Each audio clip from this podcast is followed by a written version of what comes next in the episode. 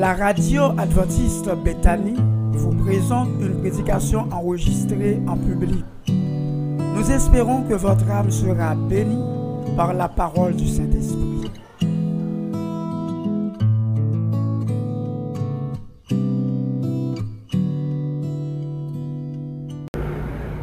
Tu te nourris de tes malheurs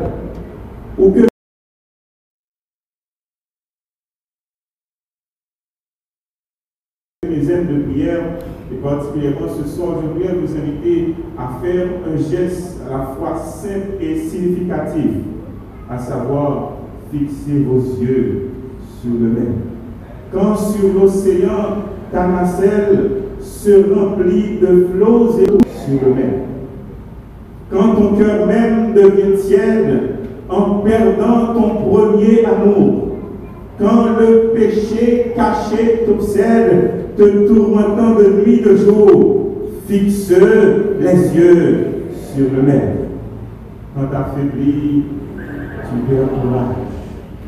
Dans ton service pour Jésus, quand lassé du pèlerinage, ton œil ne le discerne plus, fixe les yeux sur le Maître. Alors ce soir, nous sommes tous ici réunis pour entendre la parole de Dieu. Je voudrais vous faire cette question d'une fois de plus. Où se portent vos regards? Parfois, nous laissons distraire par ce qui se passe autour de nous, tandis que nous avons pour objectif de rencontrer notre Rédempteur. Il est important de fixer ses yeux sur le Maître, pour être plus précis sur le Rédempteur. Où se portent vos regards Et c'est dans le livre des dons que nous allons voir qu'il est important de fixer son regard sur le Rédempteur. Il faut dire en passant, frères et sœurs bien chers amis, que le regard fait partie du langage du corps de la communication non verbale. Nous savons tous qu'il y a des regards qui et des regards qui rébutent. Le regard est utile selon les spécialistes en communication pour capter l'attention de son interlocuteur? On utilise le regard pour capter l'attention de son interlocuteur. Il y a des gens qui évitent les regards, les regards fuyants en particulier. Et comme l'a fait remarquer un spécialiste en communication, si vous voulez toucher les autres, n'oubliez pas de les regarder. Si vous voulez toucher les autres, n'oubliez pas de les regarder. Donc le regard donne de l'importance à son vis-à-vis. On doit regarder son interlocuteur dans les yeux. Même quand chez nous en Haïti, on dit souvent aux enfants de ne pas regarder les adultes dans les yeux, dans certaines régions, dans certaines contrées. Eh bien, quand on rencontre un enfant, eh bien, il, s'incline en signe de révérence, il n'ose pas lever la tête pour regarder l'adulte dans les yeux et il le salue. Donc pour certains, c'est aussi de révérence. Il faut dire en passant aussi que chaque culture a sa vision du regard. Regarder dans les yeux exprime parfois la franchise. Regarder dans les yeux peut exprimer pour certains l'insolence de l'enfant. Nous avons tous les regards fixés sur quelqu'un ou sur quelque chose. Tous ici, nous avons les regards fixés sur quelqu'un ou sur quelque chose. Mais ce soir, je voudrais vous inviter à fixer vos regards sur Jésus-Christ, le Rédempteur de l'humanité.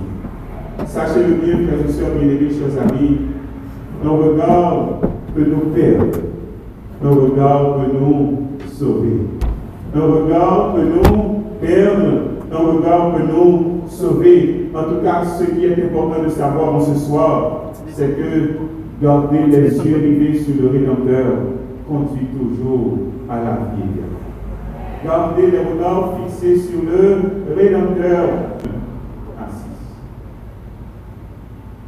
Nombre chapitre 21, les versets 1 à 6. Nous allons faire d'autres considérations dans les autres versets. Commençons par lire le verset 1. Et, en passant, juste avant, on a titré cette section Les serpents brûlants. Mais il faut dire que les titres en réalité ne sont pas inspirés. On a placé les titres justement pour nous aider à avoir une meilleure idée du texte, pour faire le découpage du texte. Nous sommes au verset 1. Le roi d'Arad, cananéen qui habitait le Midi, apprit qu'Israël venait par le chemin d'Atarim. Il combattit Israël et emmena des prisonniers. Verset 2. Alors Israël fit un vœu à l'Éternel et dit, si tu livres ce peuple entre mes mains, je dévouerai ses villes par interdit. L'Éternel entendit la voix d'Israël et les Cananéens. On les dévoie par interdit, eux et leurs villes, et l'on nommera ce lieu Verset 4. Ils partirent de la montagne de Or par le chemin de la mer Rouge pour contourner le pays de l'Or. Le peuple s'impatienta en route et parla contre Dieu et contre Moïse. Pourquoi nous avez-vous fait monter hors d'Égypte pour que nous mourions dans le désert? Car il n'y a point d'eau et il n'y a point d'eau et notre âme est dégoûtée de cette misérable nourriture. Alors l'Éternel envoya contre le peuple des serpents brûlants. Ils mordirent le peuple et il mourut beaucoup de gens en Israël. Verset 7. Le peuple vint à Moïse et dit, nous avons péché contre Dieu, car nous avons parlé contre l'Éternel et contre toi. Prie l'Éternel afin qu'il éloigne de nous ces serpents. Moïse pria pour le peuple. L'Éternel dit à Moïse, fais-toi un serpent brûlant et place-le sur une perche. Quiconque aura été mordu et le regardera conservera la vie. Moïse fit un serpent des mains et le plaça sur une perche. Et quiconque avait été mordu par le serpent et regardait le serpent des reins conservait la vie. Alors le Seigneur, à travers le livre d'Exode, a envoyé à son peuple un libérateur du nom de Moïse. Donc Moïse a conduit Israël hors d'Égypte. Israël a passé près de 400 ans en esclavage en Égypte et à un certain moment, le Seigneur a jugé nécessaire de le délivrer de l'esclavage d'Égypte pour le conduire vers la terre promise. Mais ici, Israël se trouve entre l'Égypte qu'il a laissé derrière lui et Canaan, le pays promis. Le Seigneur a fait faire, faire à son peuple des détours. Et ici, le verset premier nous présente le début de parcours, du parcours de ce peuple. Le roi Arad cananéen qui habitait le Midi, après qu'Israël venait par le chemin d'Atarim, il combattit Israël et fit des prisonniers. le Seigneur a aidé avec son peuple dans la traversée de la mer Rouge. Le Seigneur l'a conduit ici et voilà que le peuple se trouve dans une situation difficile. Donc le roi Arad a fait des prisonniers. Alors le peuple a fait un vœu à l'Éternel. Le vœu, frères et sœurs, bien chers amis, c'est tout simplement un engagement que qu'il a dit, préférable que vous pas gens un vœu à l'Éternel, au lieu que vous fassiez un vœu pour pas Donc Israël, face à cette situation, a fait un vœu à l'Éternel en ces termes si vous dévouez nous, si vous prenez la victoire, eh bien, nous dévoué vite ça par interdit. Nous ne prendre rien là-dedans, nous avons justement passé, puisque nous sommes de passage, nous sommes en route vers la terre promise, vers l'accomplissement de cette promesse que tu avais faite à nos ancêtres. Alors l'Éternel a entendu la voix d'Israël et il a livré les Cananéens entre les mains de son peuple. L'Éternel vient d'accomplir pour Israël un très grand miracle. Après l'événement du roi d'Arad, le texte nous dit que les Israélites sont partis de la montagne. Ils se mettent en route par le chemin de la mer Rouge. Et là, le peuple s'impatienta en route en parlant contre Dieu et contre Le peuple s'impatienta. Déjà, il a oublié ce que l'Éternel vient d'accomplir en sa faveur. Il a oublié les merveilles que l'Éternel a opérées en sa faveur. Il a oublié les prodiges et miracles que l'Éternel vient d'opérer en sa faveur. Alors le peuple a parlé contre Dieu et contre Moïse. Et qu'est-ce qu'il a dit? Pourquoi nous avez-vous fait monter hors d'Égypte pour que nous mourions dans le désert Ici, le peuple se trouve dans le désert, mais il a préféré l'Égypte au désert. En Égypte, là où il a passé plus de 400 ans en esclavage, donc le peuple a préféré l'Égypte au désert, alors que la de Dieu est encore sur son peuple. Pourquoi nous avons fait monter hors d'Égypte pour que nous mourions dans le désert? Et vous remarquez ce que le peuple a dit il n'y a point de pain et il n'y a point d'eau. Déjà dans l'Exode, le Seigneur avait déjà accompli des miracles pour le peuple. Il n'y avait point d'eau, il n'y avait point de pain. Le Seigneur lui a envoyé de la manne. Le Seigneur a demandé à Moïse de parler au rocher. Et là, l'Éternel a donné de l'eau à son peuple. Mais ici, Israël a déjà oublié ce que l'Éternel avait fait en sa faveur. Il n'y a point de pain et il n'y a point d'eau. Mais à travers la formulation de la plainte d'Israël, il y avait un petit problème. Israël a dit, il n'y a point de pain. Mais toujours au verset 5, il dit, notre âme est dégoûtée de cette misérable nourriture. On dirait qu'il y a une confusion dans cette plainte. Il n'y a point de pain. Et le peuple, le peuple a dit, notre âme est dégoûtée de cette misérable nourriture. C'est tellement l'oublier ça que mon Dieu t'a fait pour lui, l'oublier dans son le passé. Alors le peuple commence à s'impatienter. Le peuple a déjà oublié son passé et le peuple, par cette main, a dit que son avenir est compromis. Il a oublié son passé, ce que le Seigneur a fait pour lui, parce qu'il faut oublier ça à travers cette main. Mais le peuple a dit clairement que par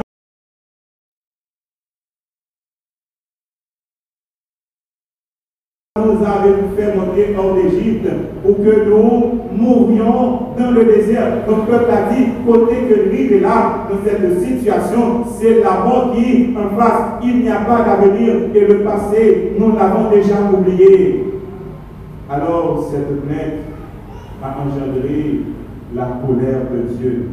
Voilà pourquoi au verset 7, au verset 6 particulièrement, le Seigneur a décidé d'envoyer des serpents brûlants Alors l'Éternel envoya contre le peuple des serpents brûlants. Ils montirent le peuple et il mourut beaucoup de gens en Israël. Mais quand nous lisons Deutéronome chapitre 8, nous allons voir ensemble que dans ce désert, ou pendant le parcours d'Israël, il y avait toujours des serpents brûlants dans le désert. Dans Deutéronome chapitre 8, versets 14 et 15, nous lisons ces paroles.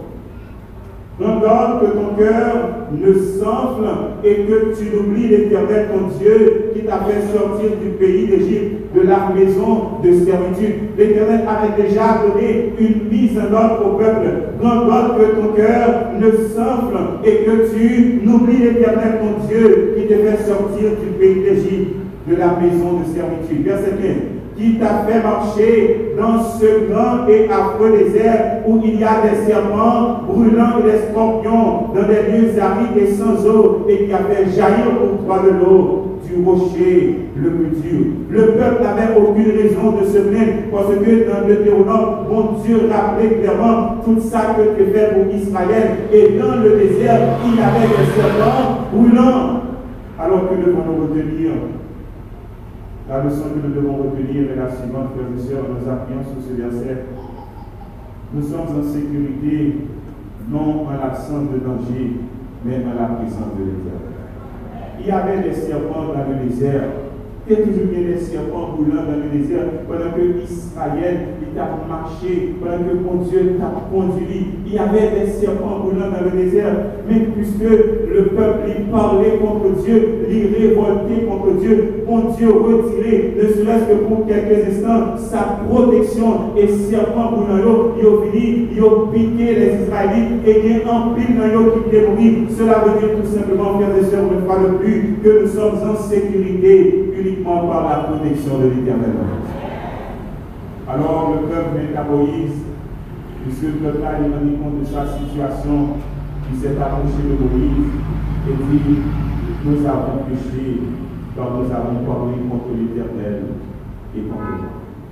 Nous aurions pu faire d'autres considérations, nous aurions pu faire d'autres considérations à travers ce verset, mais le, temps Nous poursuivons la lecture. Prie l'Éternel afin qu'il éloigne de nous Le peuple a reconnu sa faute, il a reconnu son péché, et là il s'est approché de Moïse et lui a demandé d'intercéder en sa faveur. Et Moïse, en tant que bon dirigeant, a accepté d'intercéder en faveur de ce peuple. Alors qu'il arrivé, il y avait des serpents boulants dans le désert. Ces serpents boulants, le texte nous dit que ont demandé en nombre des Israélites et en pile mourir. Alors en contrepartie, mon Dieu demandait Moïse pour que capable de un serpent de rein et élever sur une perche. Et la partie qui doit nous intéresser est la suivante. Et quiconque avait été mordu par un serpent et regardait le serpent de rein conservait la vie. Alors la solution était simple. La solution était là avec ce serpent qui était perché sur eh cet homme. Bon Dieu dit Moïse, élevez nos serpent. Et tout le monde que le serpent vous demandé, qui gardait serpent qui sur percha, il va gagner la vie.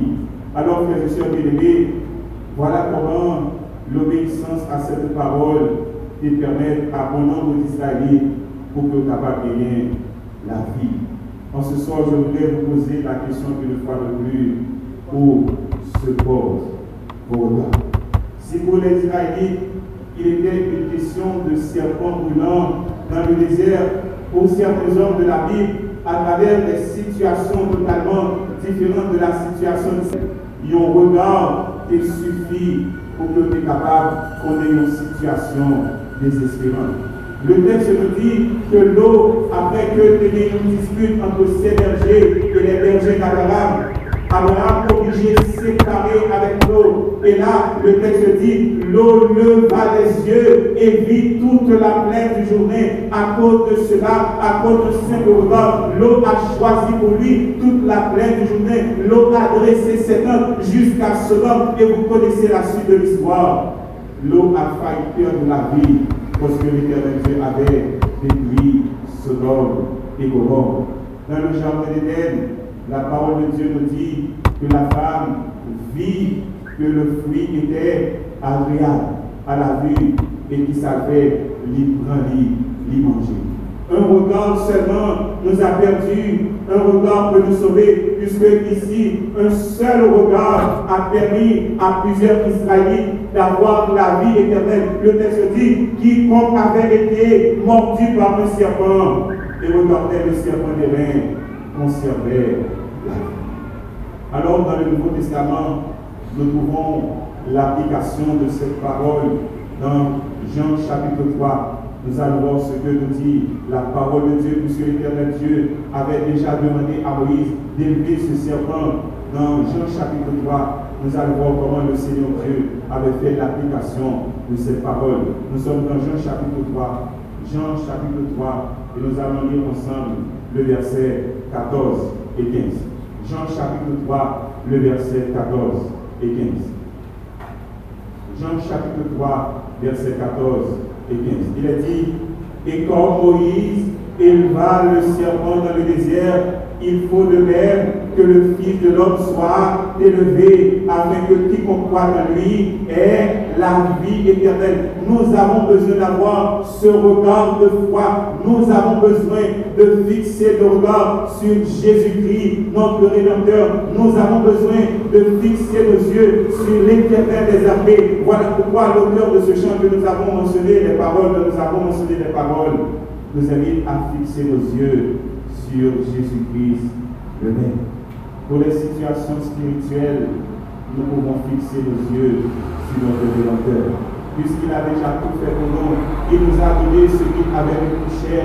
Il nous a donné sa vie. Cela veut dire tout simplement, pas rien, rien que pape fait pour nous de plus, frères et sœurs bien Voilà pourquoi nous sommes invités à fixer nos regards sur ce maître. Nous sommes invités à fixer nos regards sur ce Rédempteur. Vous êtes dans une situation difficile. Vous êtes dans une situation compliquée. Alors je t'invite en ce soir à fixer ton regard sur ce Rédempteur. Nous à lutter avec nos péchés. Capable de fixer regardons sur ce Rédempteur. Nous sentons que nous attristés, nous sentons que la vie nous pas de. En ce soir, je vous à fixer vos regards sur ce Rédempteur, à venir nous menacer, à venir nous paraître sombre. Nous capables de fixer regardons sur ce Rédempteur, parce que un seul regard suffit, frères et sœurs, pour changer la situation.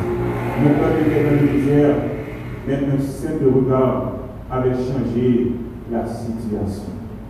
Alors parfois, nous regardons à gauche, nous regardons à droite, nous regardons à un dirigeant, nous regardons à un parent, parce que le Rédempteur est là devant nous. Au lieu que nous au regard du soleil, nous fixer regardons dans l'autre direction. Parfois, nous fixons regardons sur nous-mêmes à travers l'expérience, à travers compétences que nous avons, pensant que nous sommes capables de résoudre des situations difficiles. Parfois, nous fixons regardons sur nos parents que nous avons à l'étranger, parce que nous pensons que c'est lui capable de sortir nous de cette situation difficile.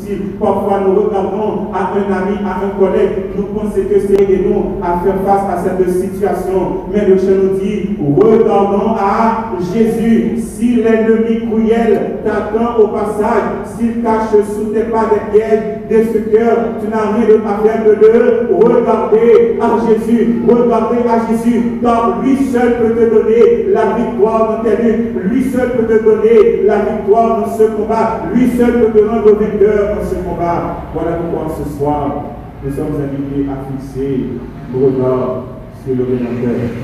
Il est là pour nous devant nous et il veut en ce soir nous sortir de la situation dans laquelle nous nous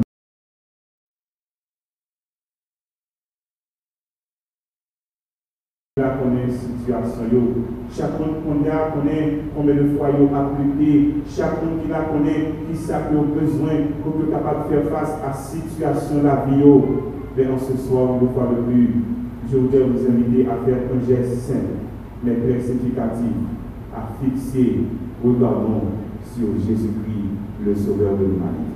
Nous vivons des temps difficiles. Il y a crise partout. Crise économique, crise géopolitique, crise familiale, crise de toutes sortes. Au milieu de cette crise, chers et sœurs et chers amis, nous ne regardons pas à gauche, nous ne regardons pas à droite, nous ne regardons pas à nous-mêmes, nous ne regardons pas à des amis, mais regardons à Jésus, le vainqueur de vainqueurs, que l'éternel nous bénisse.